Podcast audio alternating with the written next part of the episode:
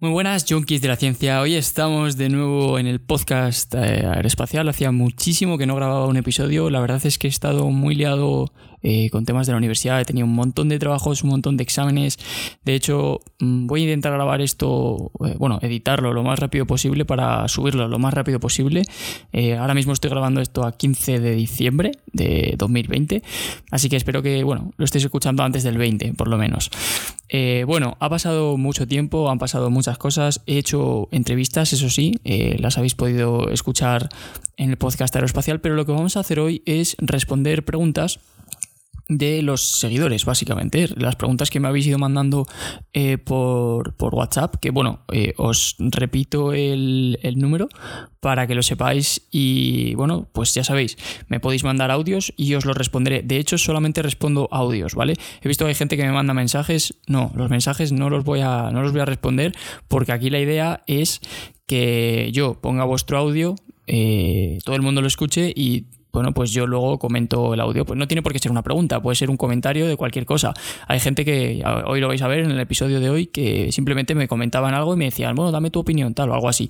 Entonces, eh, bueno, os digo el número sin liarme más. Es el, bueno, si estáis desde fuera de España, tenéis que poner más 34 delante, ¿vale? Así que más 34 o 0034, da lo mismo, 644 048553. Lo repito, 644 048553. Lo más importante de todo es se tiene que escuchar bien, ¿vale? O sea, si no se escucha bien, no lo voy a pasar, porque tened en cuenta que aquí la gente lo está escuchando mientras va en el coche, mientras tal cual, y es muy importante, no os pido por supuesto que os compréis un micrófono ni nada del estilo, simplemente por favor que no haya tráfico al lado, que no haya una obra eh, donde haya una taladradora o algo del estilo, ¿vale? Y bueno, eso es el único requisito realmente. Así que vamos a empezar ya con esos audios. Eh, realmente el episodio de hoy va a estar muy interesante. Eh, espero que os guste porque, como os digo, eh, a mí me encanta hacer, hacer estos episodios. De hecho, he estado todo el día haciendo cosas de la universidad y de YouTube y tal. Y bueno, pues he dicho, venga, voy a grabar uno que hace mucho que no grabo, aunque sea tarde, que son aquí ahora casi las 9 de la noche. Pero bueno, merece la pena, a mí me gusta mucho. Así que vamos con ello.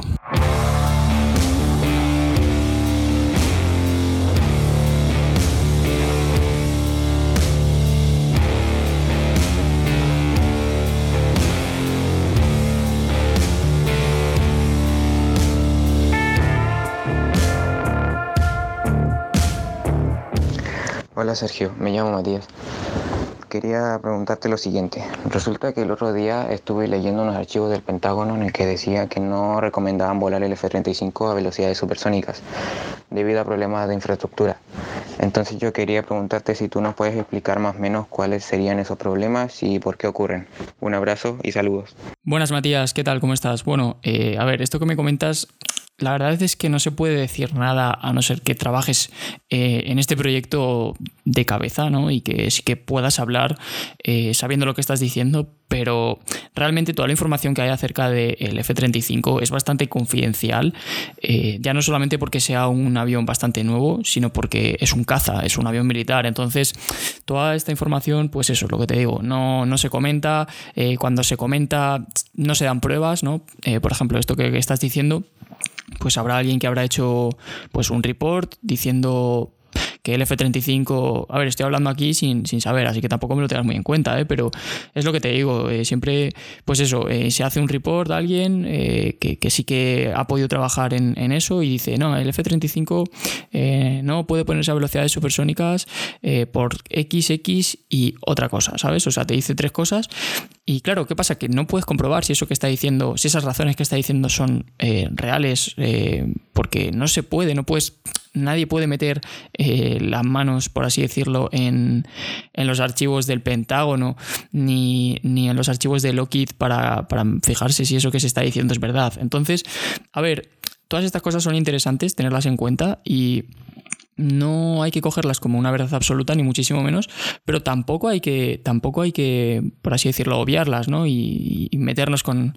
Bueno, no, meternos, pero que, que, no podemos llamarle loco al, al, chico este, o al hombre, o, al señor, lo que sea, eh, por decir eso. Eh, simplemente, pues, que yo le diría, si tuviera la oportunidad, es que si va a afirmar eso, eh, que dé pruebas y y ya no solamente que de pruebas, sino que, joder, que alguien más le apoye o lo que sea, ¿vale? Entonces, a ver, aquí me estoy entreteniendo con tonterías, pero supongo que, que, bueno, que más o menos te sirve lo que te estoy diciendo. Mm, no se puede saber, pero sí puedes tenerlo en cuenta. Esto también era algo que se decía, eh, por ejemplo, antes, que el F-35 era peor que el Eurofighter o que si el F-22 era peor que el Rafale, ¿no? que en un combate se vieron o algo así, una, una cosa así muy rara así que ocurrió entre el F-22 y el Rafale. Y es lo que te digo. Em, pues sí, puede ser que el F-22 en algunos aspectos sea peor que el Rafale. O puede ser que no. Eh, o puede ser que ese día el piloto de F-22, que la verdad ahora no recuerdo muy bien qué es lo que ocurrió, eh, pues yo que sé, que simplemente pues estuviera poco avispado. O sea, son cosas demasiado profundas y demasiado fuertes como para poder afirmarlas simplemente porque una persona las diga, ¿sabes? O sea, estamos aquí hablando de que un avión que se ha hecho para romper la barrera del sonido, como es el F-35, que están diciendo que no debe romper la barrera del sonido. O sea, es como si te digo que un avión eh, no es recomendado que lleve personas o que un coche no es recomendado eh, que lleve maletas. O sea, pues es una auténtica locura, ¿sabes? Es, una, es como... Mm, estás destrozando, por así decirlo, la misión de la aeronave. Entonces, eh, bueno, pues puede ser o puede que no. Hola Sergio, mi nombre es Ronald Chunga, soy de Perú y me gustaría saber un poco más de ángulo de ataque versus trayectoria de vuelo. Por cierto, un gran saludo y felicidades por el canal de Pocas. Muy buenas, eh, Ronald Chunga, ¿cómo estás? Eh, bueno, la verdad es que tu pregunta, bueno, no es una pregunta, pero eh, vamos, a, vamos a llamarlo pregunta, es muy interesante porque realmente esto que, esto que me estás comentando sobre el ángulo de ataque y tal es algo que, mm, por así decirlo, eh, la gente tiende a creer que lo entiende más de lo que realmente lo entiende, ¿sabes? Y yo me incluyo, ¿eh? O sea, bueno, yo puedo, por así decirlo, excluirme, puedo sacar la pierna por atrás e intentar escaparme, porque yo soy consciente de que hay muchas veces que, o, la estoy liando o mi pensamiento me intenta engañar, porque es complicado, es muy complicado realmente. O sea, eh, por así decirlo, si alguien va de listo con este tema, es que, pues eso, se está pasando de listo. Eh, yo no sé si habrás visto, hace, hace mucho tiempo hice un vídeo en mi canal eh, sobre, sobre el ángulo de ataque. la verdad ahora mismo no me acuerdo cómo se llamaba, pero bueno, si buscas Sergio Hidalgo en YouTube, ángulo de ataque o algo así, eh, estoy seguro de que te saldrá. Y la cosa es que ponía dos preguntas. Eh, para, aquellos que no lo, para aquellos que no lo hayáis visto, si no queréis que os haga spoiler, pues mm, podéis eh, mutear este podcast durante tres minutos. O si no, podéis ver el vídeo si tenéis la oportunidad ahora mismo. Básicamente lo que ponía era una, mm, una foto en la que se veían dos aeronaves, ¿vale? Eh, una aeronave iba eh, con más ángulo de ataque que la otra. Eh, además se veía claramente, o sea, una aeronave iba con un ángulo de ataque de 20, que es una locura, ¿vale? Y la otra iba con un ángulo de ataque de 0. Y, las dos, los dos aviones, yo te estaba trazando la, la, línea de la trayectoria de las aeronaves. Entonces yo te decía, o sea, las dos aeronaves, perdona, se están moviendo recto, ¿vale? Yo te dibujaba la trayectoria y ambas se están moviendo recto. Vuelo recto y nivelado, que es como se conoce. Eh, sin aceleraciones, quiere decir eso, ¿vale? Entonces, eh, yo preguntaba, ¿cuál de estas dos aeronaves genera más fuerza de sustentación? En este caso, o sea, ahora mismo, pensadlo, eh, una aeronave que tiene más ángulo de ataque que la otra, ambas se mueven recto, ¿cuál de las dos genera más fuerza de sustentación? Os dejo un par de segundos. Bueno, pues la respuesta es las dos generan exactamente la misma fuerza de sustentación porque las dos aeronaves se están moviendo recto, ¿vale? Si una de las dos aeronaves generara más fuerza de sustentación que la otra, pues subiría, ¿vale?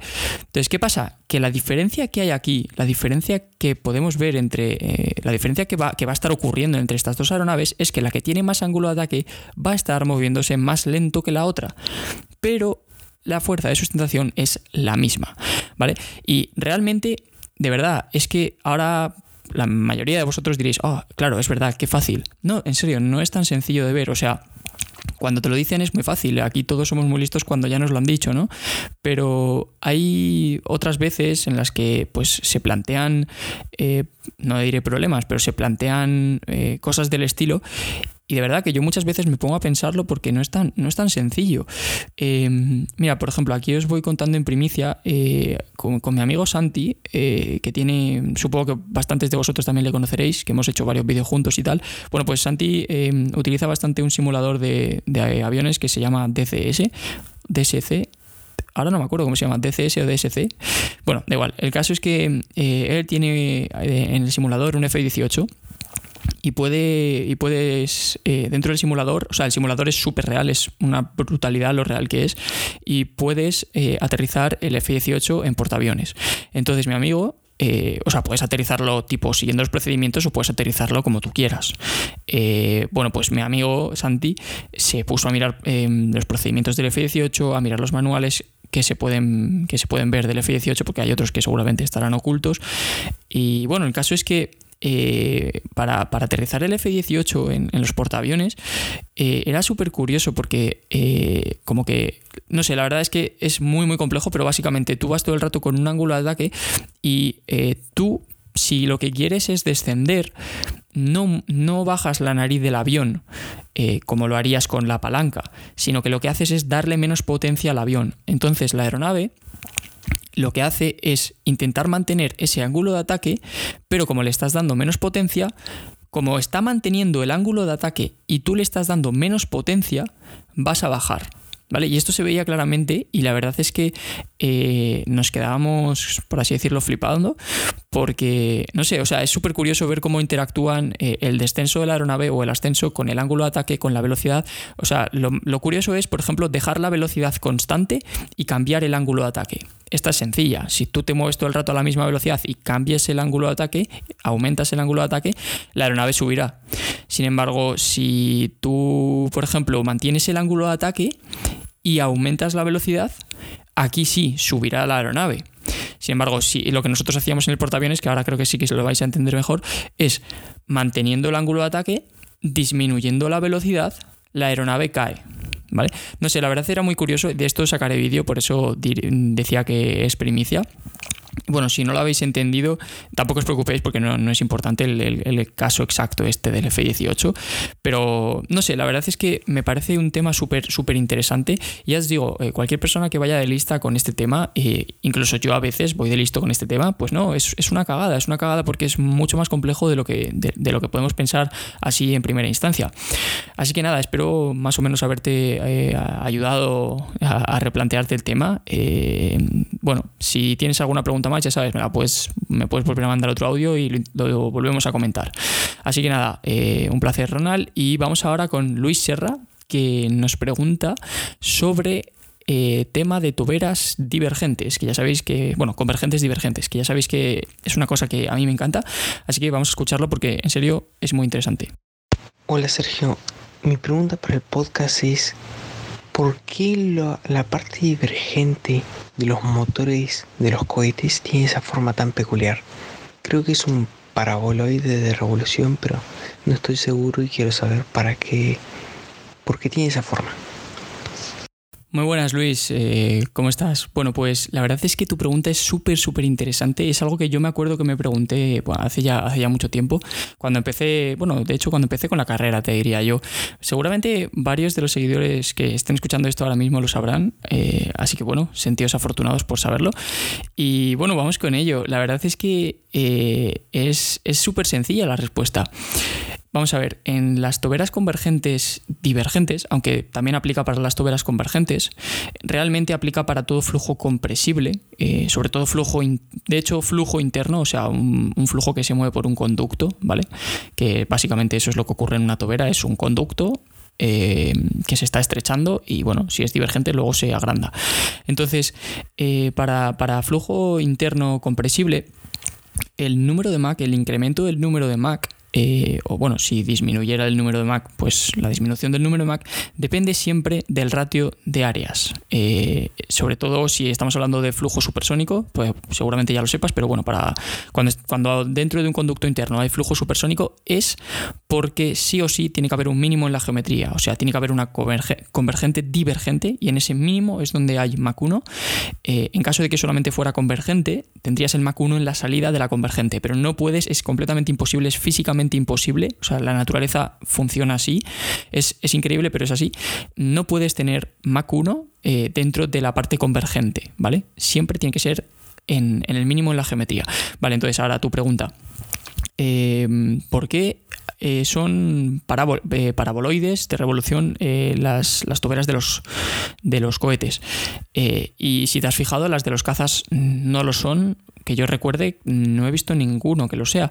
Bueno, esto es tan simple como que lo que quieren es que el ratio de área de salida de la tobera dividido entre el área de la garganta, o sea, básicamente que la diferencia de áreas sea lo más grande posible.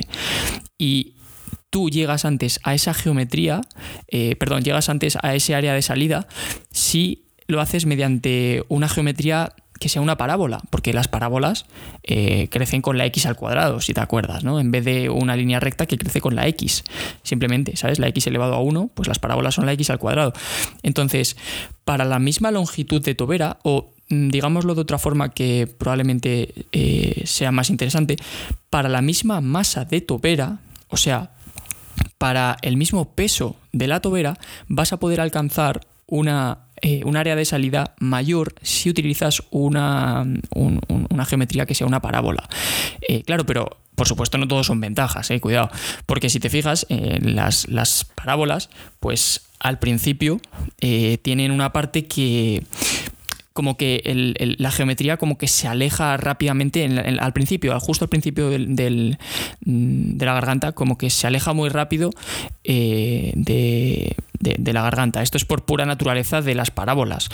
Pues ahí el flujo se puede desprender y bueno, si eso ocurre es una catástrofe. O sea, revienta 100% el, eh, revienta 100% el, el, cohete. De hecho, bueno, a ver, obviamente, a no ser que se haya diseñado para que eso ocurra, que hay casos en los que eso es así, que, que, no se rompa eh, si eso ocurre. Pero ya te digo, si no se ha diseñado para eso, y, se te desprende ahí el flujo, la has liado. O sea, la, has liado muy gorda, ¿eh? pero en serio, muy gorda. Así que bueno, espero haber respondido tu, tu, pregunta, que ya ves, es más simple de lo que parece. Simplemente para poder llegar al área de salida mm, requerida antes, o sea, con menos, eh, con menos masa de tobera. Así que bueno, eh, ahora vamos a ir con Sergi, que es un estudiante de segundo de bachillerato, que bueno, tiene un par de preguntas muy curiosas. Vamos con ellas. Hola Sergio, soy Sergi, eh, soy estudiante de segundo de bachiller y seguramente el año que viene vaya a estudiar a la Politécnica de Valencia y tal. Y me ha surgido una, una duda. Un F14 tiene geometría variable y por tanto eh, cuando, creo que cuando extiende las alas eh, eh, cuando extiende las alas va a menor velocidad y cuando las bueno las pliega por decirlo así las pone en punta de flecha para velocidades supersónicas y, la pregunta es qué ocurriría si cuando va a velocidad supersónica se le rompiera ese mecanismo y tuviera que aterrizar y no puede extender las alas, ¿se estrellaría o qué le ocurriría? Y por otra parte, perdón, ¿qué te parece eh, ¿qué te parece el trabajo de, que está realizando Virgin Orbit? Que desde un Boeing 747 eh, retirado de Virgin Atlantic lanzan como un cohete para lanzar satélites pequeños. Muy buenas, Sergi, ¿cómo estás? Bueno, antes que nada decirte, eh, supongo que ya lo sabrás, pero eh, yo estoy estudiando ahora mismo en la Politécnica de Valencia, así que bueno, si el año que viene te vas para allá, pues probablemente nos acabemos viendo porque yo estoy haciendo el máster, que son dos años, y bueno, estoy en el primero, así que eh, el año que viene estaré por allí, a ver si no, nos dan un poquito más de libertad a la hora de ir a las clases y tal, porque ahora está casi todo, casi todo desde, desde online, ¿sabes? Eh, pero bueno, vamos con tus preguntas que la verdad son muy interesantes. Vamos por partes, como, como las integrales, ¿no? Que bueno, esta es otra. Eh, las integrales por partes realmente luego casi que no se utilizan nunca. Eh, yo, te diría que no se utilizan nunca, lo digo. Sobre todo porque tú estarás ahí comiendo. Bueno, a, lo mejor todavía no has empezado con el temario de integrales, pero bueno, para, para los que estéis ahí haciendo integrales a full, las por partes no sé, se utilizan la verdad bastante poco o bastante menos de lo que parece eh, en un principio. Pero bueno, no sé ni por qué te estoy contando esto. Vamos, a, vamos con tu pregunta que me, dices, si un F-14 que tiene geometría variable se le rompe el mecanismo, ¿Qué hace para aterrizar? Vale, bueno, los F-14 básicamente estaban diseñados eh, con ese mecanismo porque estaban pensados para, para operar en portaaviones, ¿vale? Probablemente, a ver, lo que le pasaría sería nada. O sea, quiero decir, tendría que aterrizar eh, con las alas así y probablemente si la pista, si estuviera en un aeropuerto, probablemente no le ocurriría nada, yo creo, eh, porque simplemente tiene que eh, tocar, tocar tierra a mayor velocidad, porque vamos a ver, en la, fórmula de sustentación, que bueno, la voy a decir aquí, pero no hace falta que os la sepáis, pero bueno, simplemente para que sepáis que si eres ingeniero aeronáutico al final te la acabas sabiendo, eh, obviamente tampoco es tan complicada. Bueno, la fórmula de sustentación es un medio eh, por la densidad, por la velocidad al cuadrado, por el área del ala, por el coeficiente de sustentación, ¿vale? Entonces, cuando el F-14 extiende las alas, eh, lo que está cambiando es el CL, es lo único que está cambiando, ¿vale? O sea, si tú coges el mismo avión, el mismo volando a la misma velocidad, eh, en la misma altitud, y, pones que tenga las alas extendidas o las alas en flecha, lo único que va a cambiar va a ser el CL. ¿vale? El área del ala puede ser que cambie un poco en caso de que cuando las meta. Pero vamos, el área del ala eh, en realidad no debería cambiar tanto, ¿vale? Pero eso, el, el CL sí que cambia. Entonces, eh, ¿Qué ocurre? Que si cuando tiene las alas en flecha el CL, o sea, el coeficiente de sustentación, es menor, eso quiere decir que para generar la fuerza de sustentación necesaria para no caerse eh, al aterrizar, eh, la aeronave va a tener que volar más rápido o utilizar flaps, más flaps de los normales si no puedes utilizar más flaps de los normales por cualquier motivo, pues sí o sí vas a tener que volar más rápido. O sea, no hay otra, ¿vale? Es, es, la única solución porque todo lo demás dentro de la ecuación no lo puedes tocar. La densidad no depende de ti, depende de la altitud. Eh, luego la, mm, la, velocidad es lo, que estás, es lo que estás cambiando y no, sé, me queda otra, pero no la puedes tocar, ¿vale? Entonces, eh, en, un, en un aeropuerto, pues lo más seguro es que no tenga problema, que simplemente toque tierra rápido, que frene, que pegue una derrapada, tipo que las ruedas, eh, vamos, que los discos de las ruedas sí que acaben dañados y haya que hacer una revisión, probablemente un recambio de alguna pieza del tren de aterrizaje, pero poco más, acabaría yo creo que en un susto y nada más. El problema es si te ocurre eso en un portaaviones. Ahí ya no estamos hablando de tonterías, ahí estamos hablando de cosas serias. La verdad no sé qué es lo que, lo que dice el manual del F-14 eh, en esos casos, pero yo creo que... Creo que ha pasado... De, vale, vale ha pasado alguna vez, no sé si conocéis eh, de, mm, Pilot Fighter Podcast, eh, un podcast de un, hombre súper famoso que fue piloto de F-18 y bueno, ahora tiene, tiene un podcast, eh, repito el nombre, apuntadlo, es buenísimo, es en inglés por supuesto, se llama The Pilot Fighter Podcast, ¿vale? El, podcast del piloto de cazas o algo así, ¿no? El podcast de los pilotos de cazas o algo así. Bueno, el caso es que eh, lo que hace es que lleva gente, lleva a pilotos mm, que han volado otras aeronaves y bueno, cuentan sus experiencias. Y recuerdo uno que voló F-14 que contaba que eso mismo que tú nos acabas de decir le pasó a un compañero suyo. Y que y entonces recuerdo la conversación, el, hombre este, eh, el host del podcast, le decía, pues se, se tuvo que eyectar o, pudo salvarlo. Y por lo que contó, creo que pudo salvarlo, que, que, en plan, para aterrizar, pues ya sabes, en los portaaviones aterrizan con, con cables. Entonces, mm, además, hay otro método de seguridad extra, que no sé si lo conoces, que es una red. Eh, cuando vas a aterrizar en esos casos, pues no solamente vale con, el cable, pues se puede partir o lo que sea. La verdad, no, no entiendo eh, por qué se va, vaya a partir. Vamos, obviamente ellos lo sabrán muchísimo mejor que yo. Yo estoy aquí hablando desde la barra del bar. Pero eso, ponen una una, especie de red que, vamos, que el avión se la come, ¿sabes? Y entonces se queda enganchado ya no solamente con el cable, sino que con la red también. Y creo que, que puedes conseguir salvar eh, la situación de esa forma. Eh, puede ser que, dentro de los manuales te digan que te eyectes directamente, porque la verdad es algo, es algo, eh, es algo heavy, o sea, es algo heavy tener que aterrizar no sé a qué velocidad, pero muy, muy rápido y tener que frenar en una pista de 200 metros, 150, eh, es una auténtica locura, la verdad, no nos vamos a engañar. Y bueno, ahora vamos con la segunda pregunta que, me, haces. Eh, esto que me comentas del Boeing 747 que se quiere utilizar para, para poner cohetes en órbita, bueno, satélites en órbita mediante un cohete Em, he visto un vídeo, la verdad es que no lo conocía, pero no entiendo cómo no lo conocía. Si es que yo desde hace muchísimos años llevo diciendo exactamente eso. De hecho, no me voy a extender mucho porque quiero hacer un podcast, de hecho incluso a lo mejor hasta un vídeo hablando explícitamente de esto. Yo siempre he dicho que poner en órbita cohetes tal y como se hace hoy en día, eh, de esto de que el cohete despegue vertical, es que es lo menos eficiente que hay en el mundo. Es que no entiendo cómo se sigue haciendo. O sea, obviamente eh, yo no soy aquí eh, Da Vinci, tiene que haber una razón la cual yo ahora mismo no sé por la que no se está haciendo. Pero generar vamos a ver, tú cuando, cuando, por ejemplo, el Boeing 747, bueno, mira, antes, antes que eso, empezamos por lo básico. Eh, la magia de las aeronaves, la magia de los aviones, es que para generar un newton de fuerza de sustentación, no necesitas generar un newton de empuje, necesitas generar menos. Y esa es la magia de, los aviones, ¿sabes? O sea, los aviones eh, vuelan y no necesitan generar el mismo empuje que el peso de la aeronave. De hecho, eh, generalmente suele ser menos. Eh, y eh, ya te digo, que esa es la, esa es la auténtica magia. y de hecho, ahora mismo mm, no lo sabría con certeza, pero yo diría que eso es gracias a que la velocidad va al cuadrado dentro de la ecuación. ¿Vale? la verdad tendría que meterme las matemáticas ahora mismo así, yo te diría que es por eso, pero la verdad no lo sé muy bien. Pero el caso es que cuando tú pones un objeto en órbita, tal y como lo hacemos hoy en día, ahí la fuerza de sustentación que no es fuerza de sustentación, es directamente el empuje.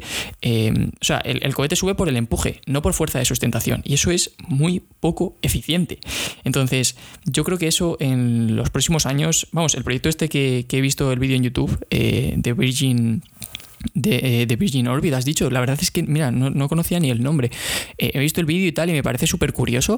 Eh, yo creo que, de verdad, yo creo que para satélites pequeños y tal, eso sí que puede llegar a funcionar. Vamos a ver, a lo mejor un Boeing 747 bueno, no, realmente un Boeing 747 es una buena aeronave. Se pone a Mach 08 y a Mach 08 el cohete ya va rápido, ya puede generar una cierta sustentación y simplemente eh, que encienda el cohete y ya se vaya para arriba.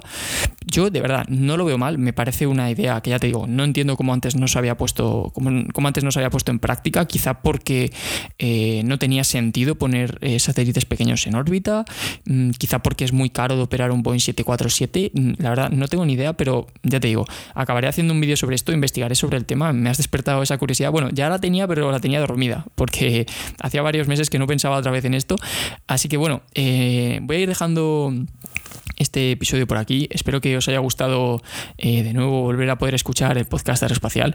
Ya os digo, a mí me encanta volver a hablar con vosotros. Eh, pues esto es un trato más personal. Aquí podéis escuchar mis opiniones. En los vídeos, la verdad que no suelo decir mis opiniones porque intento hacerlo lo más profesional posible, ¿no? Y cuando se habla de ciencia, si se meten opiniones de por medio, pues ya deja de ser profesional. Esto es, esto lo sabemos todos, ¿no? Eh, pero bueno, aquí sí que intento, pues bueno, sí, dar mi punto de vista, tal cual, porque yo creo que aunque no sea lo más profesional, mm, puede ser que os interese más a vosotros. Yo, por ejemplo, cuando escucho gente de ciencia, me gusta que den su punto de vista, porque me gusta saber cómo piensa la gente. Y, bueno, pues esto, pues más o menos es un poco así parecido. Eh, deciros, a ver, ¿qué voy a hacer para los próximos episodios? Pues, bueno, antes de nada, vamos a llegar, estamos rozando los 50.000 seguidores en YouTube. Eh, voy a hacer un sorteo eh, si no, si estáis escuchando este podcast y, no estáis eh, siguiendo mi canal de YouTube, bueno, pues meteos durante los próximos vídeos porque voy a hacer un sorteo, ¿vale? Eh, así que bueno, pues para que no perdáis la oportunidad de, participar y de ganar. Y mm, luego, ¿qué más? voy a subir más entrevistas, la verdad que me gustan mucho las entrevistas, pero por supuesto no voy a dejar de hacer estos, estos vídeos de, bueno, vídeos, estos mm, podcasts de preguntas y respuestas, que también me gustan mucho hacerlos y os, os ayudo con las preguntas que tengáis, etcétera. Ya sabéis, eh, ahora mismo no, recuerdo el número y no lo tengo delante, eh, así que bueno, si queréis volver a escuchar el número al que tenéis que mandar el audio, está al principio del, al principio del episodio. Eh, os reitero, por favor, que se escuche bien y solamente voy a pasar audios, porque es la gracia de esto, o sea, si no, pues me pongo a responder por mensaje también y no, no, no. Además, estoy fatal de tiempo. Como habéis visto, he estado un mes sin subir episodio prácticamente. Eh, porque de verdad es que he estado fatal, fatal. O sea, ha sido una cosa de locos. Este último mes me ha pillado el toro de una forma brutal. Porque lo que sí que no quiero dejar de hacer es subir los vídeos. O sea, los vídeos es algo que eh, para mí la vida empieza donde empiezan los vídeos, ¿no? O sea, hago los vídeos y luego ya puedo dormir, ya puedo. Pero a eso sí que no puedo faltar. Eh, es verdad que mm, estaba pensando en pillarme una semanita así de vacaciones, tipo de no subir vídeo, mm, sobre todo por, por, el tema de Navidad y tal, para poder descansar bien, que bueno, descansar se traduce en estudiar para los exámenes de enero, pero bueno. Así que no me entretengo más, eh, espero que os haya gustado eh, el episodio de hoy, ya sabéis, mandadme vuestros mensajes y nos vemos en la siguiente, que como habéis visto, como habéis podido comprobar, no tengo ni idea de cuándo será. Hasta luego.